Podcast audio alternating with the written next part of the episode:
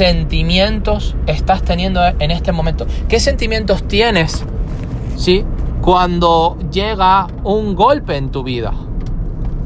¿Estás preparándote para la segunda opción? Es decir, ¿te estás preparando para seguir trabajando a expensas del resultado? ¿Estás trabajando y estás sintiéndote bien contigo mismo a expensas de que puedas fracasar en ese proyecto y tú digas, no importa, voy a seguir mejorando, voy a seguir trabajando, voy a seguir evolucionando. Eso es lo que tienes que tener en cuenta. Recuerda, el éxito no es lo que haces, porque dentro de lo que haces, ¿sí? Hay error y hay equivocación. El éxito es lo que sientes.